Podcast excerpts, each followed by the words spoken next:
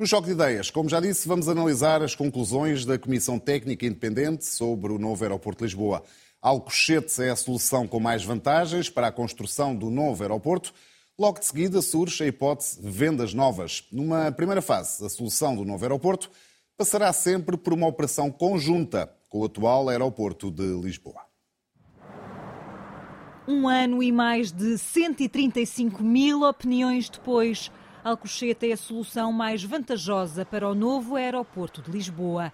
A conclusão é da Comissão Técnica Independente. A razão para Campo de Alcochete ter mais vantagem é porque, nomeadamente, tem, uh, para já, é um espaço público, vendas novas envolve expropriações uh, e tem maior capacidade, está mais próximo de, de Lisboa. Alcochete aparece em primeiro lugar em três dos cinco critérios que foram avaliados, seguido de vendas novas como segunda melhor localização. Para já, qualquer solução tem de combinar com a operação atual no aeroporto Humberto Delgado.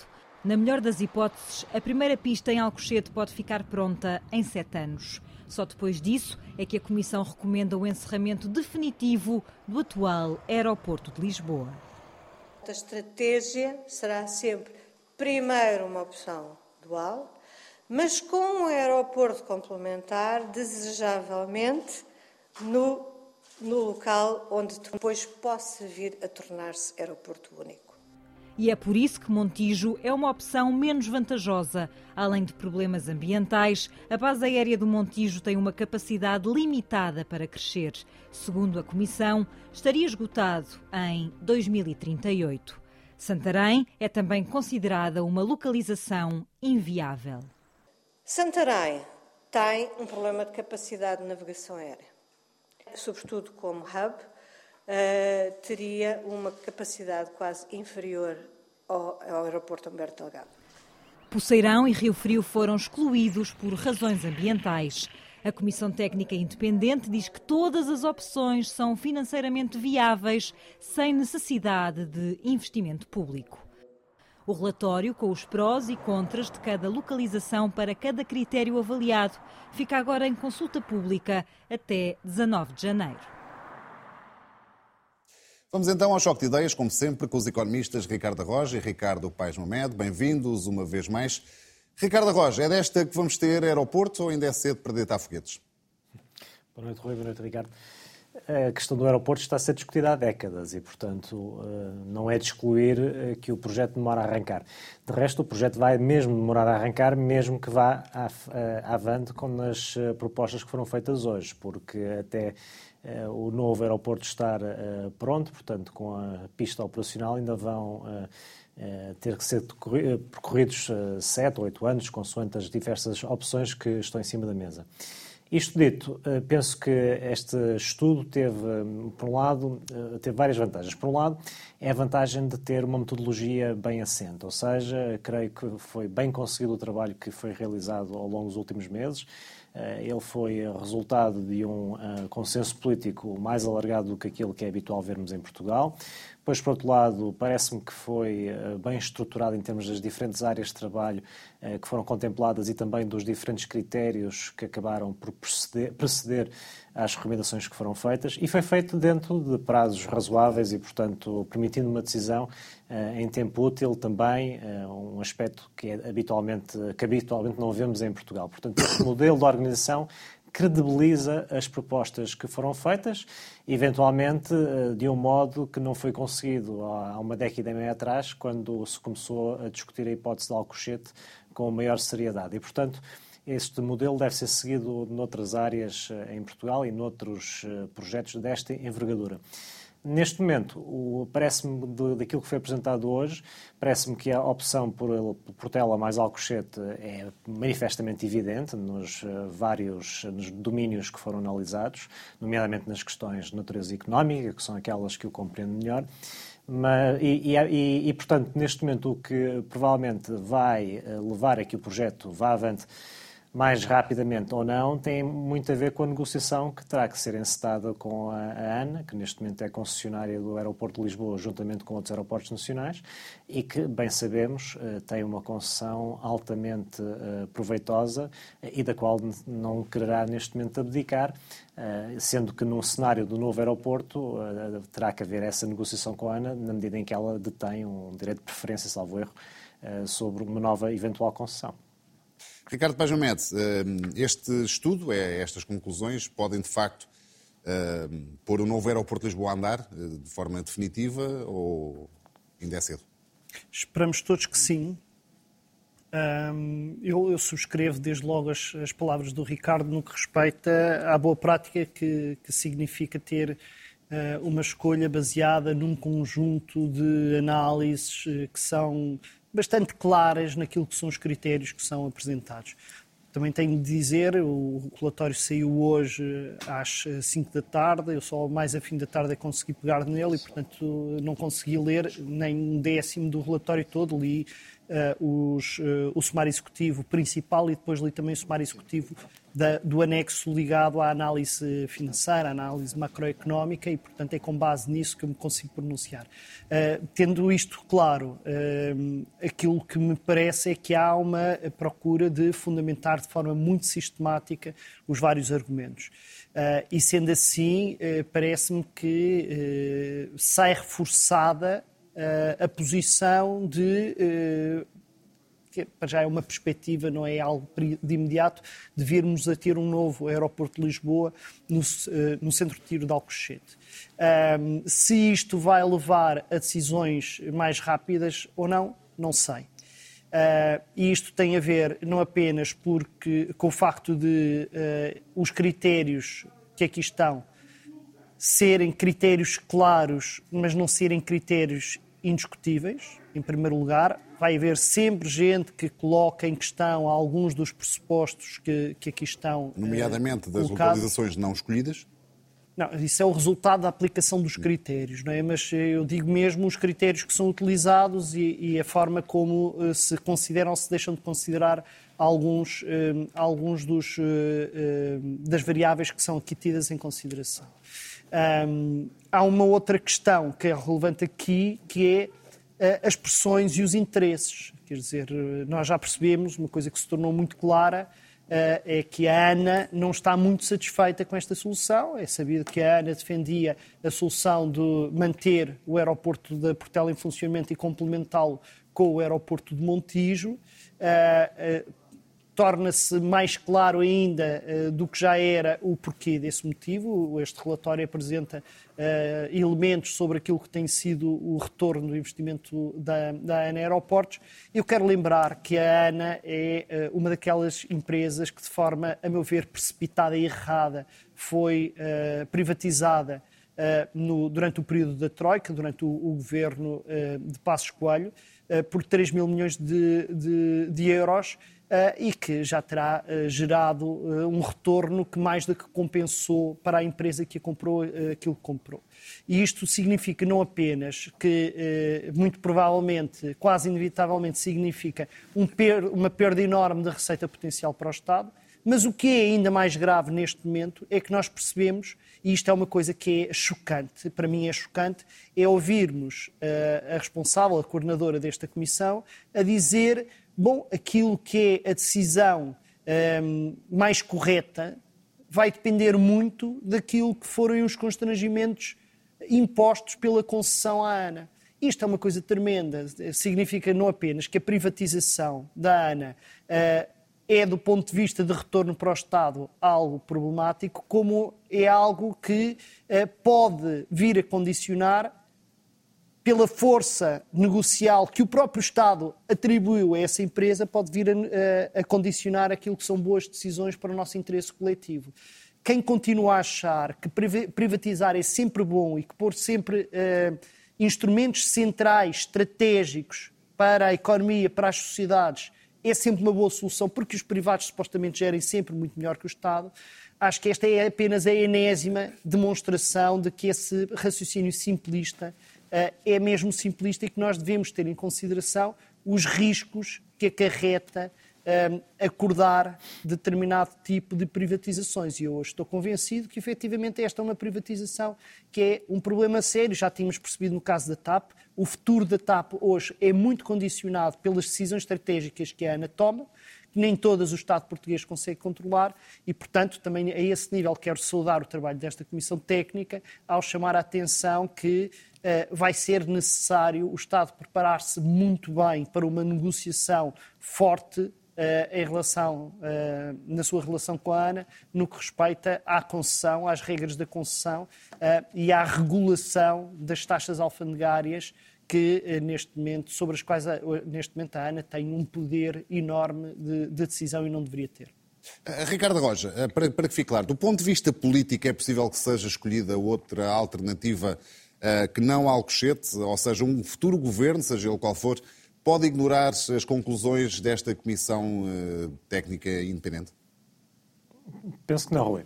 Penso que a convicção com que a solução de Portela mais Alcochete é apresentada no relatório vai condicionar todo o debate político. Isto dito, eu penso que os partidos, todos eles, ainda para mais aproximando-se um período eleitoral, devem tornar muito clara a sua posição relativamente a qual das opções eh, depois deste estudo ter sido apresentado, pretendem promover junto dos seus respectivos eleitorados. Há esse exercício de transparência que deve ser feito, em particular numa decisão que é eh, estrutural como esta eh, que se figura neste momento.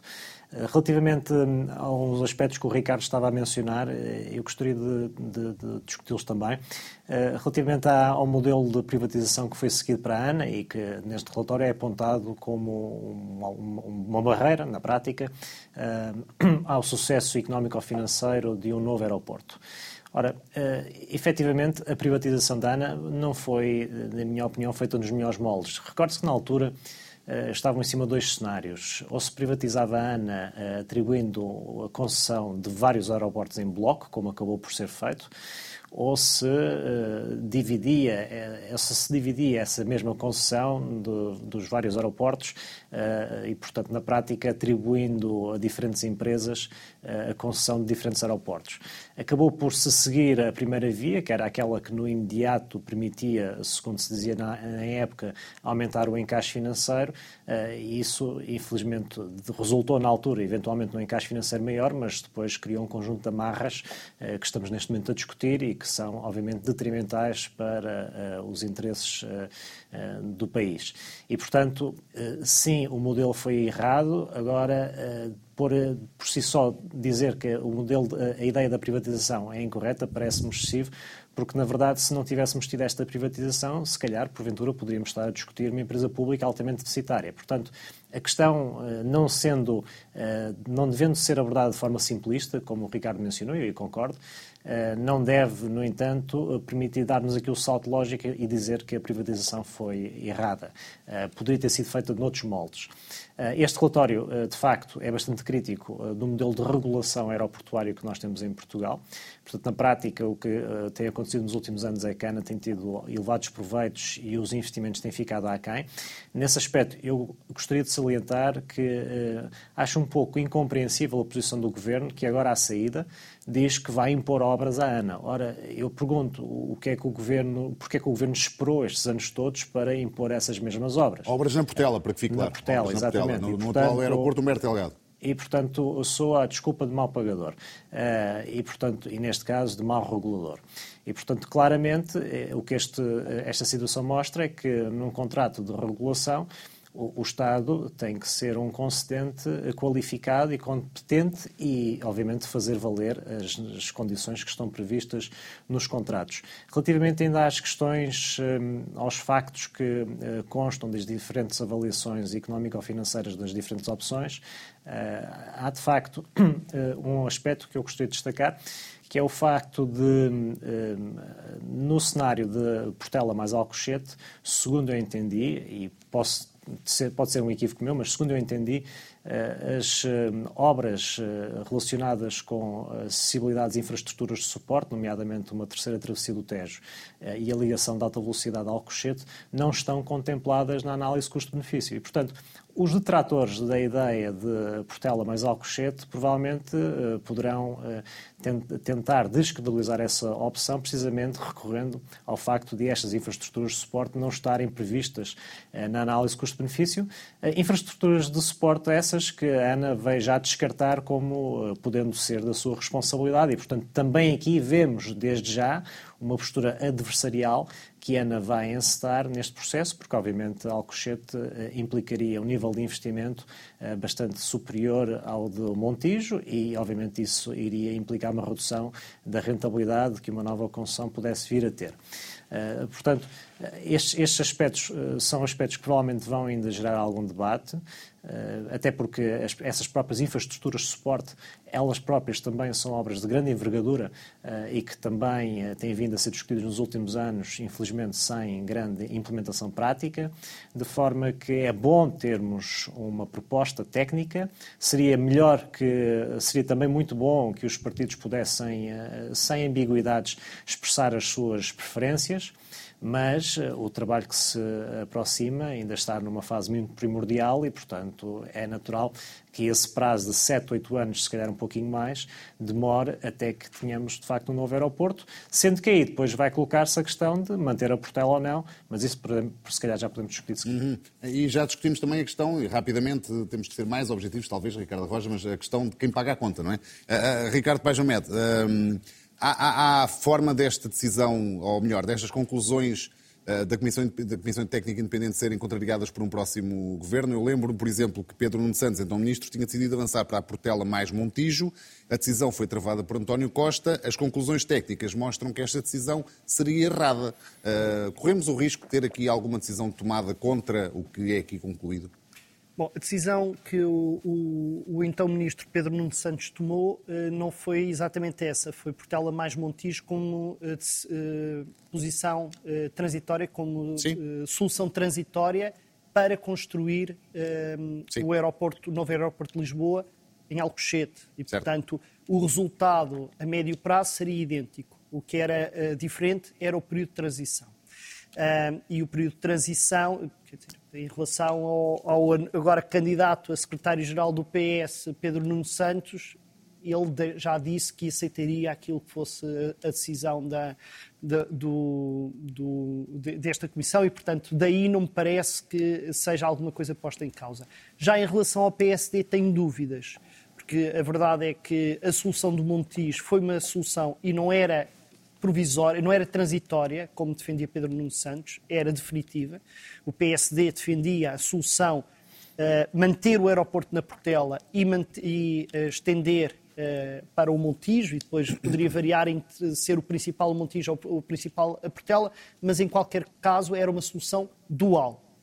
E eu não tenho certeza nenhuma que o PSD tenha uma posição diferente. O PSD tem tido uma posição em relação a esta comissão que é, é muito equívoca. Começou por uh, abraçar a ideia de que era necessário nomear uma comissão antes de tomar uma decisão, mas ao longo deste tempo foi eh, levantando questões sobre a composição da comissão, a dizer que tinha lá muitas pessoas que eram favoráveis ao Alcochete, já a preparar de alguma forma uh, um cenário em que a solução de Alcochete, que o PSD nunca defendeu, pudesse uh, vir a ser escolhida.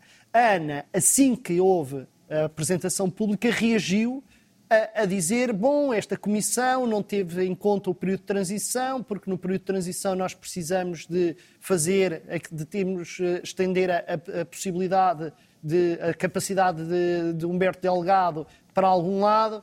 Uh, bom, e portanto eu não estou nada certo que o PSD, chegando ao governo, aceite este tipo de estratégia que está neste estudo, uh, precisamente pelos motivos que eu disse na minha primeira intervenção, porque nem toda a gente está de acordo, estará de acordo com o estudo, é comum neste tipo de estudos, e em segundo lugar, porque os interesses e as pressões são muitas para que haja outro tipo de solução.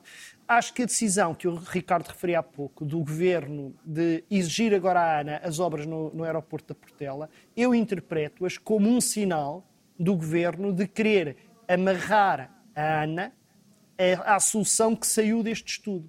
Porquê é que o Governo só agora é que o faz? Imaginemos que este estudo dizia que, sim senhor, Portela mais Montijo era uma solução. O governo podia negociar com a, com a Ana, bom, e vocês em vez de investirem na Portela, vão investir no Montijo, que é para ser mais rápido uh, esta solução. A partir do momento que o governo fica convencido, não, Alcochete é que é a mesma solução, como é que se compensa o período transitório enquanto não há Alcochete? É alargando a capacidade e melhorando, atualizando a capacidade de, de Humberto Delgado. E, portanto, o que me parece é que o Governo resolveu, não tomou uma decisão, disse eu não vou ainda tomar uma decisão, mas, na verdade, ao forçar a Ana a iniciar os seus investimentos, está, na verdade, a tentar forçar que a decisão seja mesmo a decisão de Alcochete. Agora, não é irreversível. Ricardo Roja, a Rosário Partidário, Presidente da Comissão Técnica Independente, afirmou que todas as opções são financeiramente viáveis, não sendo necessário investimento público para a construção do novo aeroporto.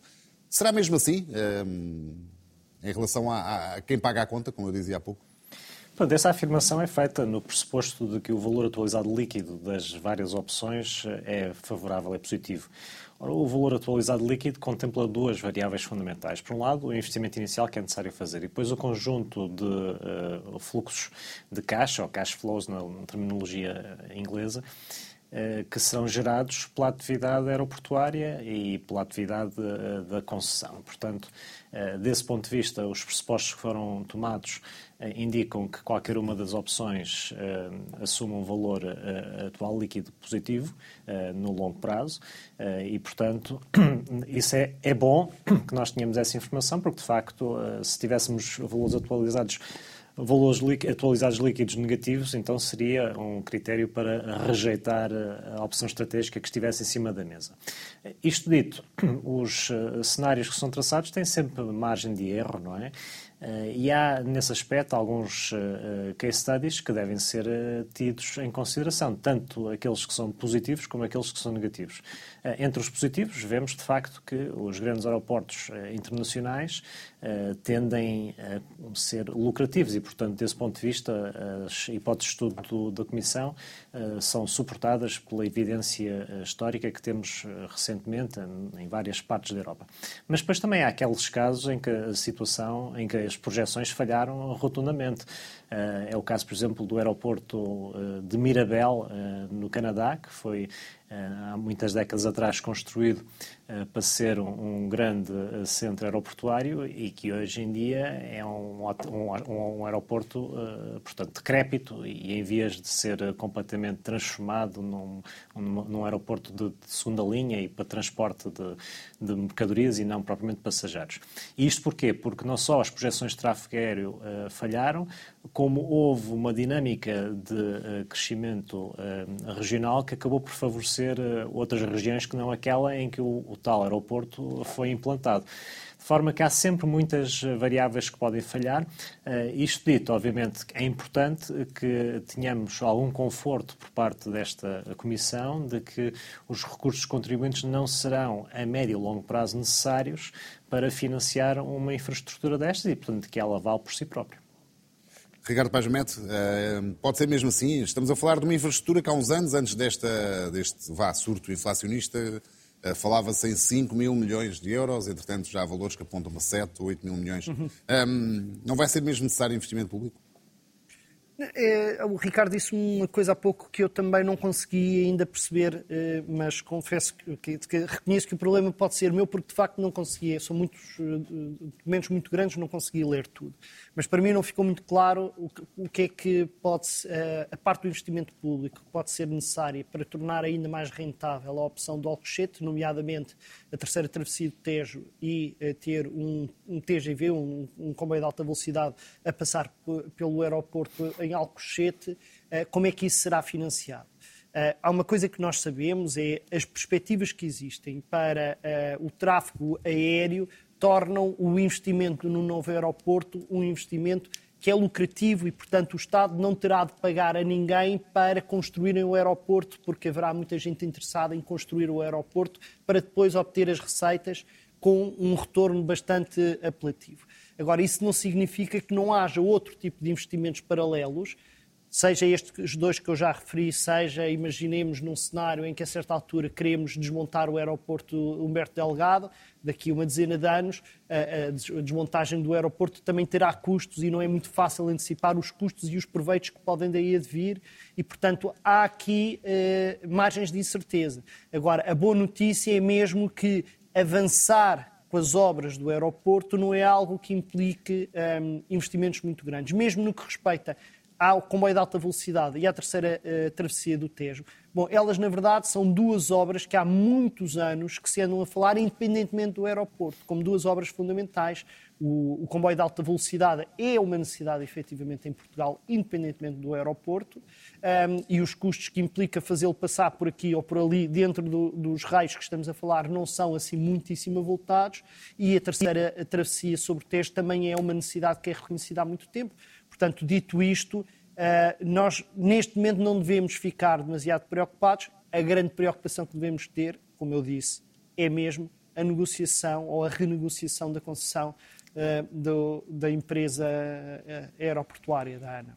Ricardo Roja, muito, muito rapidamente, já não temos muito tempo, três minutos apenas, uh, num minuto e meio, é preocupante ou pode ter algum tipo de impacto o facto de irmos a ter, e há pouco estava a referir isso, um, durante um período necessariamente longo, dois aeroportos uh, a funcionar em simultâneo?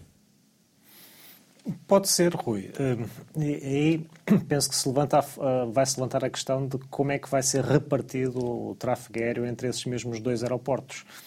Eh, porque o, eventualmente o cenário que suporta a rentabilidade eh, de uma estrutura aeroportuária no modelo dual pode ser completamente diferente daquela que depois na prática e faça um modelo único pode depois ser diferente face àquilo que na prática seja conseguido. De maneira que esse é um fator de risco, uma, margem de erro, que, um, uma indefinição que, é difícil neste momento quantificar. E depois, insisto, há sempre que considerar se de facto no final da linha o aeroporto Humberto Delgado vai mesmo ser desativado ou não porque essa é uma mensagem que fica nas entrelinhas, ou seja, subentende-se uh, da Comissão Técnica, pelo menos a sua porta-voz, de que uh, o aeroporto deveria ser desativado a médio e longo prazo, mas sabemos bem que uh, o impacto do aeroporto na cidade de Lisboa, ao estar no centro de Lisboa, é relevante e aí vão-se jogar, de facto, interesses que poderão ser antagónicos, nomeadamente os interesses associados à manutenção da atividade que resulta da exploração do aeroporto, face a outros interesses, nomeadamente interesses imobiliários, que possam também vir a ser explotados. Eh, e eu não estou certo que no final da linha se de facto se feche o aeroporto de Lisboa. Obrigado, Paz Momento. Olha, a Associação Ambientalista Zero tem, na abertura logo do seu site, que eu convido a visitar, um, um, uma indicação dos custos que estimam pelo o que já se perdeu em dinheiro, seja por problemas de saúde, seja por problemas económicos associados ao facto de Lisboa ter um aeroporto que ainda por cima não respeita as horas de, de, de silêncio, as horas de descanso, faz um ruído infernal que polui a cidade de uma forma absurda uh, e que neste momento, eu vi isto antes de vir para o programa, estávamos muito perto dos 9 mil milhões de euros, portanto dava mais do que para pagar uh, o aeroporto uh, mais caro que está das várias opções que estão neste estudo. E, portanto, eu diria que retirar o aeroporto de Lisboa, principalmente se for para o substituir por um aeroporto que não fica demasiado longe de Lisboa, é uma opção mesmo fundamental uh, e acho que não se justifica já uh, ter basicamente um aeroporto no centro da cidade. E eu, francamente, como lisboeta, mas não só, espero que, que essa solução seja mais rápida do que, do que lenta. Com a certeza de que, mais uma vez, não vai haver uh, quem falte a fazer uma pressão muito grande por interesse próprio e não por interesse do conjunto do país para prolongar ad eterno a presença do, do aeroporto Humberto Delgado em, na Portela, uh, o que me parece uma, uma, péssima, uma péssima decisão. Ricardo Paz Ricardo Roja, mais uma vez, obrigado pela vossa presença. É tudo por hoje. Pode ver ou rever este programa em RTP Play, ouvir este Jogo de Ideias em podcast nas, nas plataformas digitais. Nós voltamos na próxima terça-feira. Tenha até lá uma excelente semana.